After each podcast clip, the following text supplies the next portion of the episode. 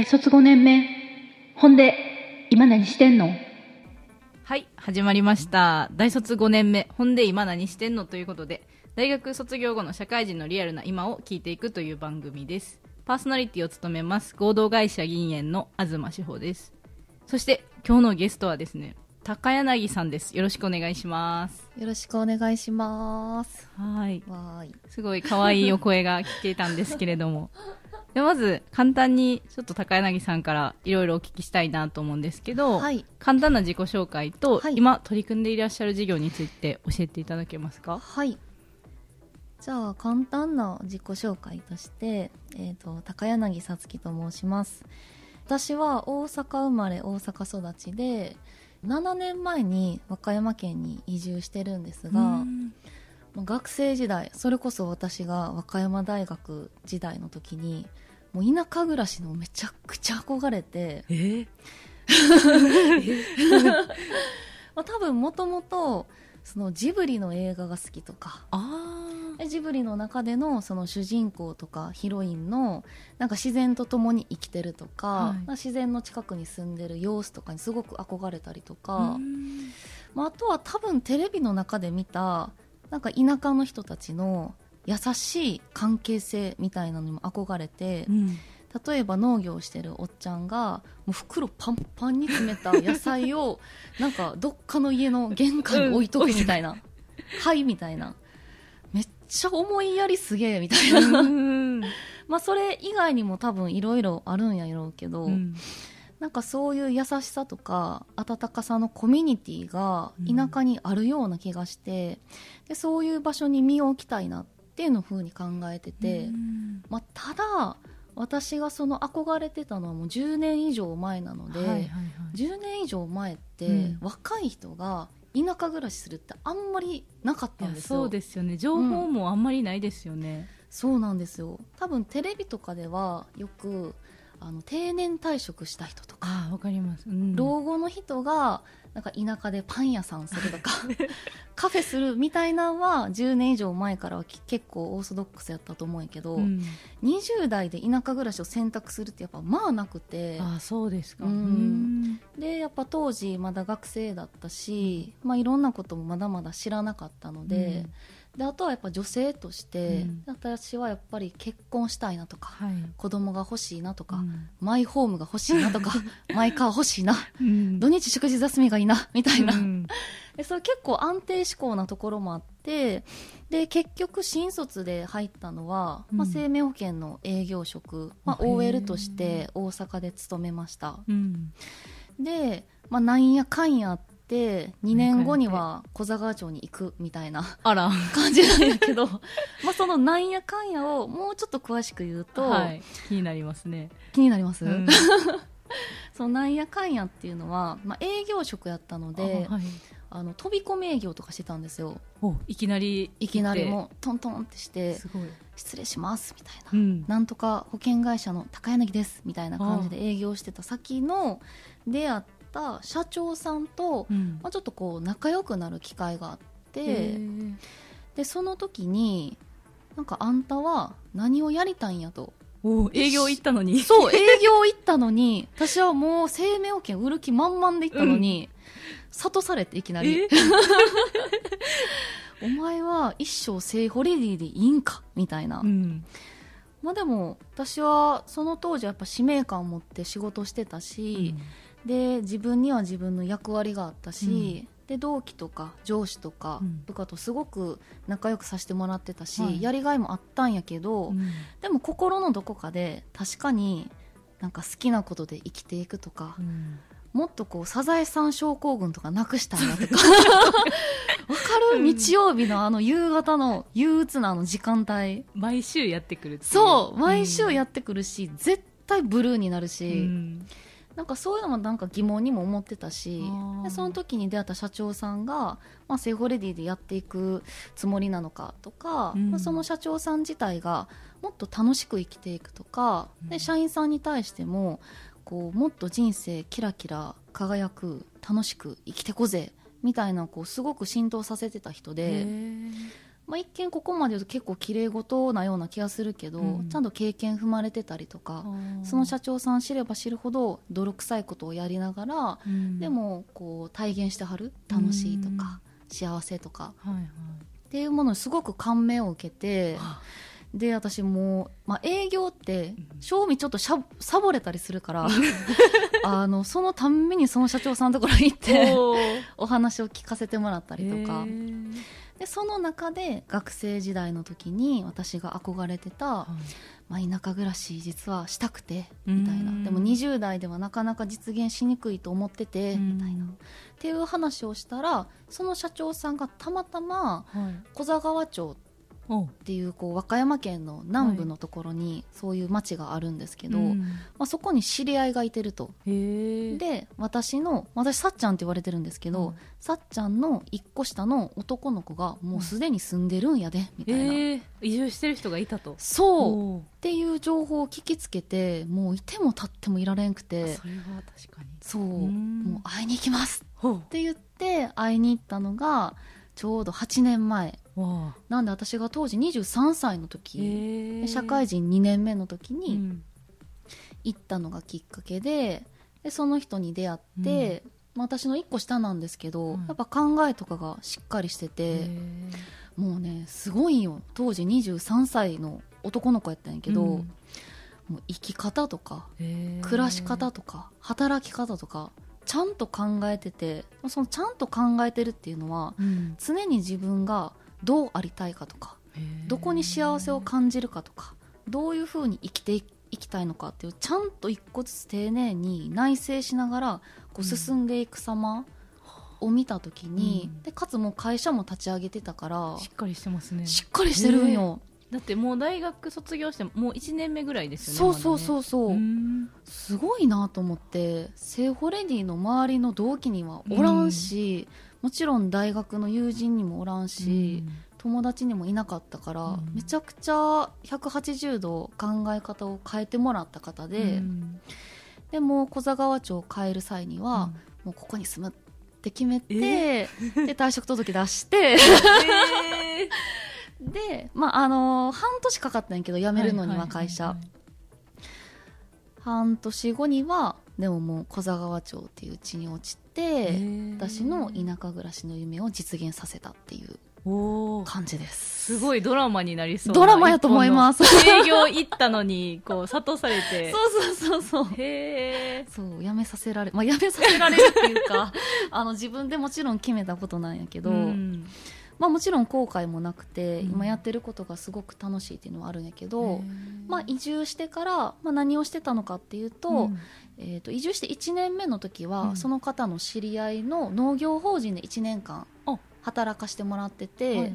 でまあ行く前からうん。なんかその場作りとか、はい。なんか人と人をつなげる場所とか、うん人と自然をつなぐ場所を、まあ、やりたいなとはふんわり思ってて、で1年間農業をやった時に、うん。なんかそれってなかなかやっぱ農業では伝えにくいなあー思ってて。農業は実際に畑やったりとかっていうところ？そうですそうです。日の出とともに起きえ？て日が暮れてから事務作業してほんまに毎日半日は働いてたような感じですね。営業マン時代とは真逆というもう全然違う、もうもうはい。本当に名前通り畑違いって感じそう、ですよね。はた、あ上手。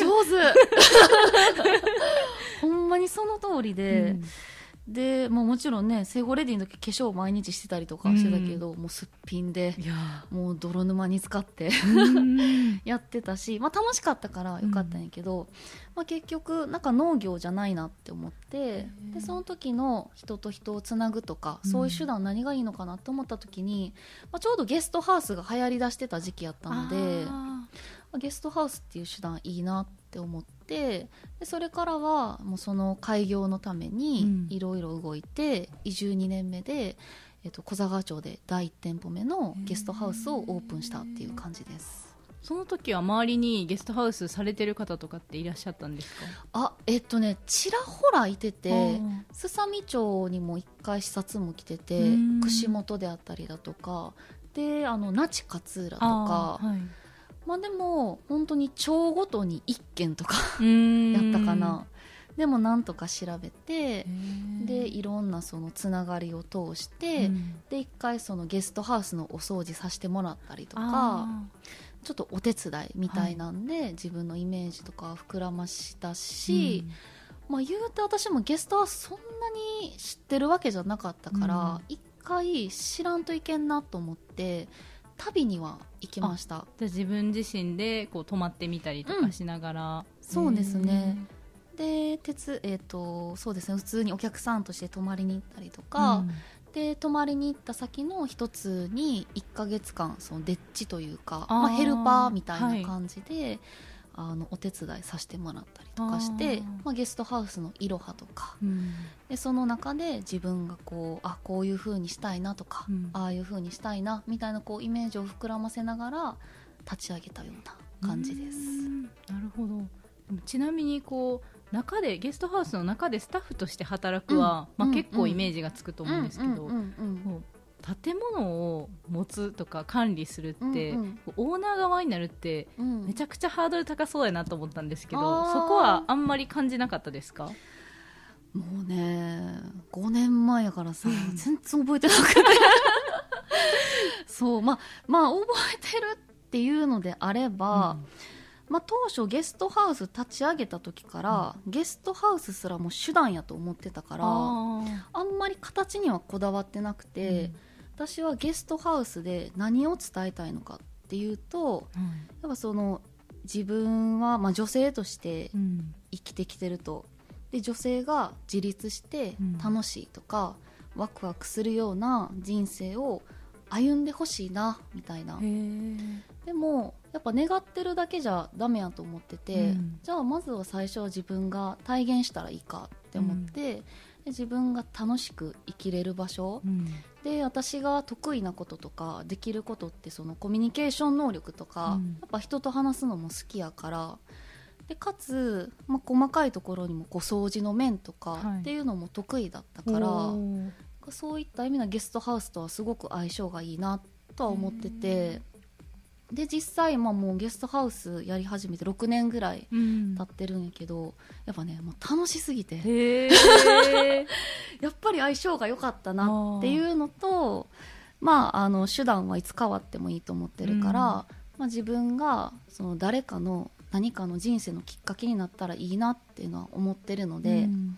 まあ、その人の話を聞いたりとか、はいゲストさんの中でもこう打つ一本手前の方とか、うん。で、まあ、会社がしんどくて休職中の人とか、うん。でそういう人たちの何かこう光になったらいいなみたいなこう思いを持ちながら立ち上げた当初から今もその思いが続いてるっていうような感じです。ですか？あのゲストハウスのお名前が、うん。ラコマっていう名前だと思うんですけど、はいはい。それってどういう意味なんですか？ありがとうございます。もうそういうの嬉しい。なんかどんなお名前なんかなと思って気になっえってとまあ、はい。造語なんですけど、へー。ライフコネクトマザーの一文字目を取ってるんですが、まあ、人生をつなぐ母親のような存在になれるようにっていう意味でつけました。コンセプトとかやりたいことからこう、考える目的から考えるよりもとりあえずゲストハウスやりたいっていう人の方が多いかなと思うんですよ。特に大学生の時とかって、そのコンセプトとか目的を大事にするっていうのってもうずっとうん。この癖として 身についてたんですか、農業1年間やってたっていうのは大きかったかもしれなくへてー。で今でも小座川町にそのアガラトっていう農業法人があるんですけど、だからとでそこの、えー、とビジョンが100年後の、えー、と子供たちに美しい地球を残すみたいなこうもっとビジョンを掲げてやっててで農業その会長さんにいつも農業も手段やと。自自分の思いを伝えるための手段やから、うん。手段が目的となってはダメだみたいなのをずっと教わってきたからこそ、最初私がゲストハウス立ち上げる時も、ゲストハウスがやりたいじゃなくて、ゲストハウスをやって何を伝えていきたいのかみたいなのを自然と考えるようになれたっていう、感じだと思います。めっちゃいい気づきですね、うんいやすごく良かったし、うん。やっぱゲストハウスが目的になっちゃうとなんか見失っちゃうというか、はい。どうしてもビジネスもしていかなあかんし、うん。ボランティアでもないからじゃあ稼働率上げていってとか、そしたらあれ？いつの間にか何やってるんやろ？ってなっちゃう気がするから、自分が何をやりたいなとか、うん。何が楽しくてやってるのかみたいな最初に気づいてた方が、まあ、楽やなっていうふうには思いました。結構そこ考えるのでもしんどくないですか？最初ってこう自分が何を思ってるのかとか、うんうんうんあんまりりわからないというか、うん自分のオリジナリティってうん人と比べないとわからなかったりとかすると思うんですけど、こう自分がやりたいビジョンってどういうことなんやろうってどんなふうに探っていったんですか、いい質問ですね。さすがですねなんかあの私の場合はあのその直感とかで結構進んできたタイプで、こっちよりこっちの方がいい。みたいな感じ。そっちで進んでいったんだけど、言語化とかはすごく苦手で、えそうなんですか、うん、意外です。最近になってやっと賢く喋れるようになってるけど。本当に当時はでもとりあえずやりたいが先なんよ私は。うんだからこれをしてるみたいな。だからゲストハウスやり始めて12年目の時は周りもこの子何やってるんやろみたいな。まず小佐川町の、まあ、滝の灰っていうところはい。にゲストハウスがあるんですけど、やっぱみんなからすごく反対もされたしあそうなんですか。こんな山深いところに誰が来んねんそう誰が来んねんと、観光地でもないでみたいな、うん。まあ、白浜とか串本とか、那智勝浦やったらこうまだわかるけれども、まあ、その中でも全然知られてないうん。小佐川町、かつ全然知られてない滝の入ってる 山奥でこの子は何をしたんやと、って思って思われてたしでもどかしかった。うん。私は自信があったし、あ自分の中にはもうこれやっていうのが結構あったんですね。あった。けど言葉にするのが難しくてだだからまずは体現しないといけないなって思ってまずは自分がここにいることで、まあ、若い人が来るとか、うん。そういうのも体現の一つだと思ってるし、でそれが持続的に発生するっていうこともやりたかったからあとリピーターさんとかつくっていうのも、でその自信もあったし、でもそれって最初に言ったとて、うん。説得力がないから、確かに。まあ、やっぱり年数はかかるやろうなとは思ってたし、うん。その覚悟もあったしでやりながらでもちろんいろんな人の話も聞きながら、で自分自身いろんなまた出て行ったりとかゲストハウス行ったりとか人の話聞きに行ったりとか、でもしながらやっと自分の中で落とし込んで咀嚼してでアウトプットしてでさっき最初にその取材初めてですか？みたいな話していただいたと思うんですけど、やっぱそう体現していくとなんかちらほらやっぱそういう取材とか、はいはい。なんかさつきさんのブログ書きたいんですとかうん。言ってくれることも多くて、そこからちょっとずつ自分の言葉で本当にやりたいことを話していくことができたかなみたいなじゃあ結構やりながらこう言葉にしてまたやりながら言葉にしてってい本当うのを、にそんな感じですね。最初からこう目的を考えるって言葉にするって難しいですよね、この難しい。自分の頭の中にはいっぱい言いたいことがあるんやけど、うん。みたいな。なんてこうんう伝えたらいいんやろうってなりますよね、そうなんですよね、まあ私は特にやっぱ言語化がすごい抽象的なタイプだったので、はいはい。うん、なんか確実に誠実に言語化するのは苦手だったので、うん。まあ、その辺はやっぱ勉強したりとか、うん。人に話聞いてもらったりとか指摘してもらったりとか、っていうので学べたかなって思います。ありがとうございます、はいちなみにあのゲストハウスのことでもうちょっとお聞きしたいなと思ってたのが、今なんと2店舗、うん。2つやられてるじゃないですか、はいはい。すごいなと思ったんですけありがとうごどざいます。その2つあるっていうのは、うんこうコンセプトも全然違ったりするんですか？違いますね。はい、はい。小座川とすさみですよね、うんうんうんうんえっと、この2つ株式会社ラコマでやってて、でその小座川町のお宿とすさみ町のお宿この二軸で基本は、まあ、やりくりしてるんですけど、はい。そもそも小座川町の、えっと第1店舗目ゲストハウス立ち上げたのが、はい。えっと2018年ぐらい。38で,、年。で最初そこでゲストハウスをやってたんですよ。うん。でもあのーまあ、ゲストハウスっていう言葉は一番こう一般的かなと思っててやってたんですけど、でも小座川町は小座川町の役割があって、うん。あの1泊2日とかはい。2泊3日とかで来てほしいわけじゃないなっていうふうにその小座川町でゲストハウスをやりながら思ってて、うん。なんか観光地に行っってほしいわけでもないし、はい。ただただ遊びに来てほしいわけでもないし、やっぱその人をつなぐっていうものがコンセプトだから、うん。地域の人を知ってほしいとうんか、うん。私が当初出会った1個下の男の子の生き方とかも知ってほしかったし、うん。見てほしかったしで一方ではその隣に住んでるおばあちゃんおじいちゃんうのん。温かさとか、はい、ああよう来たなとか。みんな歓迎してくれますよね。そうなんよ、うん。それってでもめちゃくちゃ人として大事やなって思ってて、うん。その触れる機会みたいな、そういうのをじっくり味わうって、やっぱ1泊2日が足りへんうん。と思った時に、まあ、それ、まあ、やりながら、まあ、2年3年過ごしてたんですけどうん。小座川で、やっぱりもうちょっと中長期というか、うん。1週間とか1週間以上で中長期だからこそ出会える偶発的な出会い、うん。地域とのこう関わり私のこう過ごすものとかをもっと見てほしいなって思った時に、まあ、ちょっとあの小座川町のゲストハウスは小さかったのであ中長期するには、まあ、狭いかなと思ってたので、そっから第2店舗目を考え始めててもうちょっと大きいところで、うん。まあ、それこそシェアハウスできるぐらいのはい。レベルの古民家が欲しいなって思った時に、うん。いろいろ動き出した時にすさみ町のここのラコマゲストハウス、まあ、今名前ラコマゲストハウスなんですけど、うん。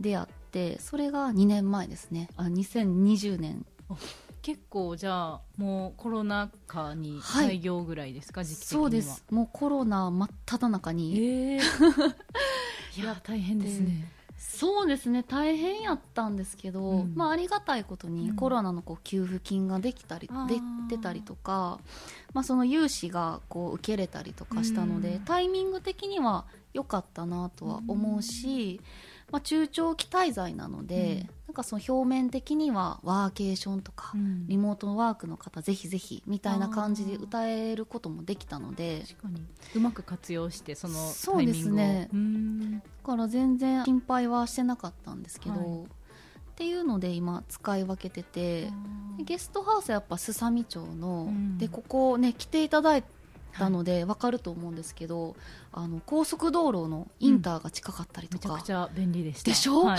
コンビニもちゃんと近くにあると。そうなんですよ。ローソンもあるし、で郵便局もあるしあ道の駅もあるし徒歩で温泉も行けるし、うん。ってなるとやっぱゲストハウスに向いてるなっていうのと、まあ、中長期で滞在していただくには、まあ、便利かなっていうところもあって、小座川町のゲストハウスはこっちに移転したっていう形になってはい。その役割を持ったっていう感じですね。はい。で、まあ、ただ小座川町を辞めるつもりは全くなかったので、うん。小座川町は小座川町で出会ったこう地域の人とか、うん。コミュニティとかもちゃんと築き上げてきてたので、活用したいなって思ってたので、その時にやっぱ振り返った時に小座川町の壮大な自然とうん。か、なんか神聖な場所とか、うん心がリフレッシュするとか、やっぱりすさみ町にはない素晴らしいとこやなと思ってて、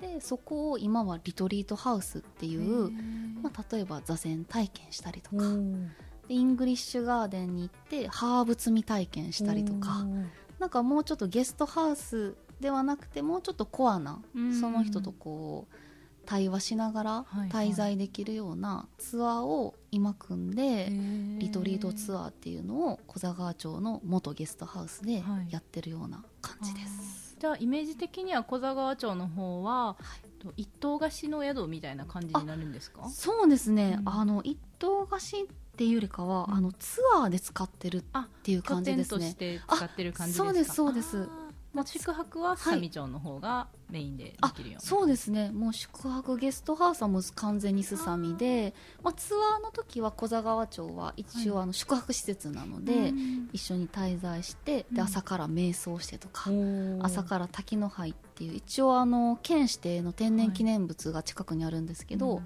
そこお散歩したりとか、まあ、心がこう浄化されるような、うん。ツアーを組んでやってるような感じです。そうですね、い、やすごい2店舗も。ちなみに、はい。これ聞いてる方でゲストハウスやってみたいよねっていう方って結構いるかなと思うんですけど、はいはい。すごいもう事業の具体的な話、うん。ご質問するんですけど、うんうん。こう物件を買うんですか、最初は。いやあの借りました私は賃貸でもできるんですね。そうですね、うん。はい賃貸でできました。それはまず始めてみたい方には朗報ですね。そうです、うん。なんかそっかゲストハウスって家買わないといけないみたいなみたいなイメージが結構ありました。本当ですか、はい。あなんかいろいろそのまた貸しみたいになるからややこしいんかなと思ってて。なので結構いやもう丸々物件を買ってうん。それでやってるようなイメージでした、うんうん。うんうんあなるほどね、っていうのであればじゃあ大丈夫であす大丈夫。すちゃんと保健所の許可も下りてるのでそこは問題ないと思います。うん。ゲストハウスを始めたいっていう場合に、うん。なんか何から始めるといいよとかありますか？そうですね。やっぱりゲストハウスしてる人のところに一回行ってうん。オーナーさんの話聞くみたいなのが一番近道かなとは思いますね。そうですよね、うんちなみに最近は国内の方とうん。海外の方とかだと比率的にはどのぐらいなんですか？ラコもう完全に国内ですね。国内からですか？ターゲットがそもそも国内の方なので、はい、都会の女子向けにやってるような。そうなんで皆さん都会の女子の皆さん来てください。お願いします。っていう感じなのでまああの忙しい時とかは、繁忙期、はい、まあ、夏とか。夏頃、うんとかは毎回国人のお客さんもそろそろ戻ってくるかなっていう風にイメージはあるんですけど、うん。まあ、国内の方が断然多いっていう感じですね。国内の方で結構長期でお休み取るって難しいんかなっていうイメージがあったんですけど、うんうんうんうん。割とじゃあリモートワークで来られる方とかが多いような感じですか、そうですね。やっぱこうコロナを機にリモートワークとか、えー、とする方がやっぱ多くなってきたなっていう印象はあってで、まあ、それ以外にうん。コロナで今までの自分の生き方を見つめ直す人もやっぱ多くなってるなってイメージがあってうん。一回会社辞めた方とかうん。会社休職した方とか、はい。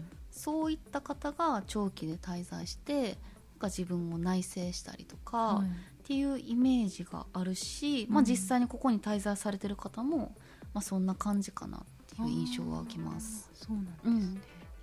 そうですよね。コロナでだいぶいろいろ多分宿泊業界も変わったり訪れる人の気持ちも変わってますよね。うん。私はゲストハウスでなんかその宿泊業をなんか好きだからっていうよりかははいなんだろう。まあ、その人の何かのきっかけになったらいいなみたいな感じでやってるので,、でかつあのこれもすごく私の中で大事にしてるんですけど、うん。もう自分が一番楽しむって決めてて。そうじゃないと、はい。やっぱ体現してる意味がないなと思って、うん。しかもこんなしかも海が目の前の近くにあってなんかせかせか働いててなんかいつも数字追っててなんかバリバリ仕事してるって、うん。なんかあんまり私だったら嫌やなと思ってて、うん。せっかく移住して田舎暮らしでのんびりっていうのであれば、まあ、それやっぱ体現したいなって思うしまあ、あんまりそういうなんかバリバリ働いてるのに人に見せたくないし、うん。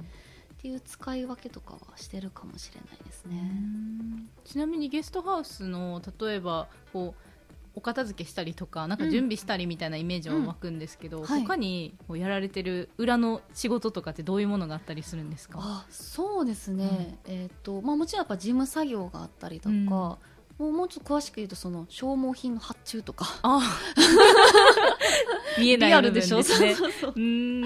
とか、まあ、やっぱ買い出しとか、はい。備品の整理とか、まあ、ここも30年以上の物件なのではい。ところどころやっぱ壊れたりとかしてるので、まあ、そういう業者さんに頼んで、うん。まあ、水道を直してもらったりとか、っていうのが日々やっぱ変わってくるのでで業者さんとこう日程調整とか、うん。で宿泊の管理とか。で今までと泊まってきてくれた方のその情報整理とか、うん。あとは発信とかも全部自分でやってるので、はい。インスタグラムの発信とか。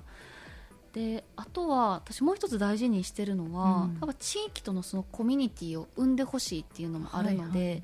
地域の人のこう顔なじみ活動じゃないですけど、うん。